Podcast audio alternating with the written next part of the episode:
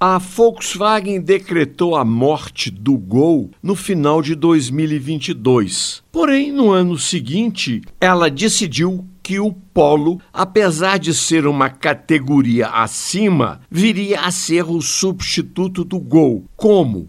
Eliminando uma série de equipamentos e acessórios do Polo, barateando assim seu custo para desempenhar o papel de substituto do Gol. E a fábrica declarou que iria aplicar a mesma receita em outros modelos. Qual seria o próximo? Muitos apostam num novo Voyage que era a versão sedã do Gol. Ora, o Virtus não é a versão sedã do Polo, então a receita está pronta. É só eliminar os mesmos equipamentos e acessórios do Virtus para se chegar num novo Voyage ou Virtus Trek.